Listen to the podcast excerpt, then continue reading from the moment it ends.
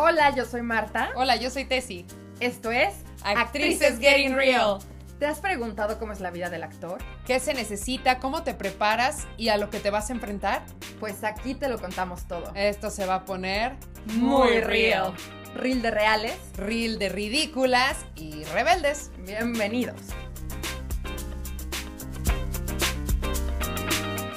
¿Qué tal? ¿Qué tal? Bienvenidos, bienvenidas, bienvenides a Actrices Getting Real. El día de hoy les voy a hablar sobre cómo analizar un texto dramático y por qué es importante analizar un texto dramático. Es importante que como actores o actrices entendamos lo que quiere decir el autor, lo que quiere decir la historia y las posturas políticas, sociales, económicas, ecológicas, psicológicas, de la época o de el tiempo, el estado, en el, país en el que se construyeron estas historias. Es súper importante para que podamos ser lo más, para que podamos representarlo de la manera más cercana a lo que, a la intención del autor o hacer realmente una adaptación o un- una respuesta, un comentario a lo que el autor quería decir también puede ser una gran táctica para hacer teatro. Y para llegar a esto, debemos de conocer la postura del, au- del autor. No podemos hacer un comentario sobre algo que no conocemos. Bueno, espero, espero que eso sí siga aplicando, ¿no? Pues bien, en este episodio te voy a mostrar algunos pasos y herramientas que a mí me han servido para estudiar e interpretar una obra de teatro.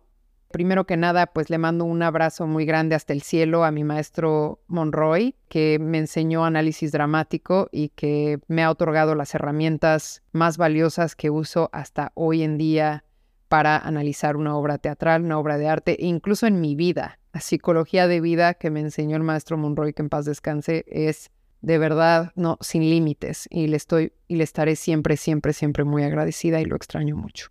Ahora sí, entremos en esto. Un texto dramático es un tipo de texto literario que se caracteriza por representar una historia a través del diálogo y las acciones de personajes que representan el conflicto de la historia. Para que haya drama tiene que haber conflicto. El texto dramático se escribe para ser representado en un escenario ante un público, por lo que tiene una doble dimensión, literaria y escénica. Está escrito de manera literaria, pero se representa escénicamente, en acción. Ahora, ¿por qué es importante analizar un texto dramático? Porque esto nos ayuda a crear una capacidad crítica y aumentar nuestra sensibilidad artística y nuestra expresión oral y escrita. Muy bien, pues bueno, aquí hay unos elementos que puedes utilizar para analizar un texto dramático. Divide el contenido en secciones o bloques temáticos según los aspectos que quieras abordar en tu análisis. Puedes usar ejemplos concretos o citas textuales o tal vez recursos audiovisuales para ilustrar las explicaciones. Y algunas posibles secciones pueden ser eh, el contexto, quién es el autor del texto dramático, cuándo y dónde lo escribió, qué influencias o corrientes literarias tuvo este autor, qué circunstancias históricas, sociales o culturales rodearon la creación de la obra. No es lo mismo analizar una obra de Lorca que analizar una obra de Ionesco. Tienen distintas situaciones históricas, económicas, sociales, temporales incluso. ¿Qué intención o propósito tenía el escritor de la obra? También puedes analizar la estructura, cómo se origina el texto dramático, qué partes o unidades eh, componen este texto y qué función tiene cada una de ellas, qué relación hay entre ellas, qué tipo de transiciones o cambios se producen dentro de la obra. Puedes también hacer un análisis del contenido, de qué se trata la obra, cuál es el tema principal y los secundarios, qué conflicto o problema se plantea, cómo se resuelve este conflicto, qué mensaje o moraleja se transmite, cuáles son los valores o ideas que defiende esta obra. Un recurso increíble que aprendí en el 2021 con, con el conservatorio que estudié aquí en la ciudad de Nueva York es eh, leer la obra primero de principio a fin y luego volverla a leer una segunda vez del fin hacia el principio. Y si conforme vas leyendo lo que ocurre al final se justifica por lo que pasó anteriormente, está, está perfecto. Y así, así sucesivamente. Esta herramienta es súper buena para analizar, por ejemplo, lo que hace tu personaje, lo que lleva a tu personaje a, a hacer la decisión siguiente. Entonces, cuando estás creando tu análisis de personaje, digamos, estás haciendo Hamlet, ¿no? Para llegar a la escena de ser o no ser es la cuestión, puedes leer primero la sección de ser o no ser y luego regresarte a la sección anterior y entender por qué llegó a esa sección. Y así sucesivamente. Esto me ha cambiado la vida. Ahora, se puede hacer también un análisis de personaje. ¿Cuáles son los personajes que intervienen en la obra? ¿Cómo se presentan física y psicológicamente? ¿Qué papel o función tienen en, en el trama de esta historia?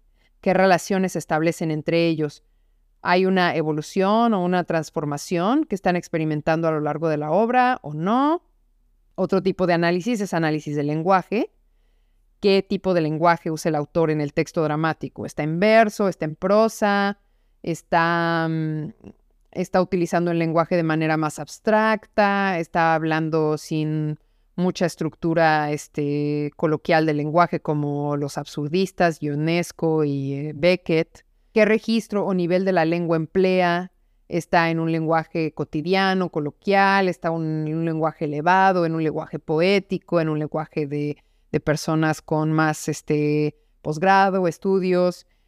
Y eh, lo que puedes hacer después de hacer estos análisis es resumir las ideas principales que has expuesto y sobre todo te recomiendo de verdad que compartas estos análisis en un grupo, si es que vas a presentar una obra, que lo hagas con tu director, con tu productor si hay tiempo, con tus colegas actores, que se haga una lectura en conjunto y un análisis para compartir ideas y ver si todos están en la misma página, ¿no? A lo mejor alguien puede tener una interpretación muy diferente a la tuya, pero es importante que si vas a trabajar en el mismo proyecto con otras personas y con un director, que se tenga una cohesión, un lenguaje cohesivo lo más que se pueda de lo que se va a expresar, ¿no? En la obra.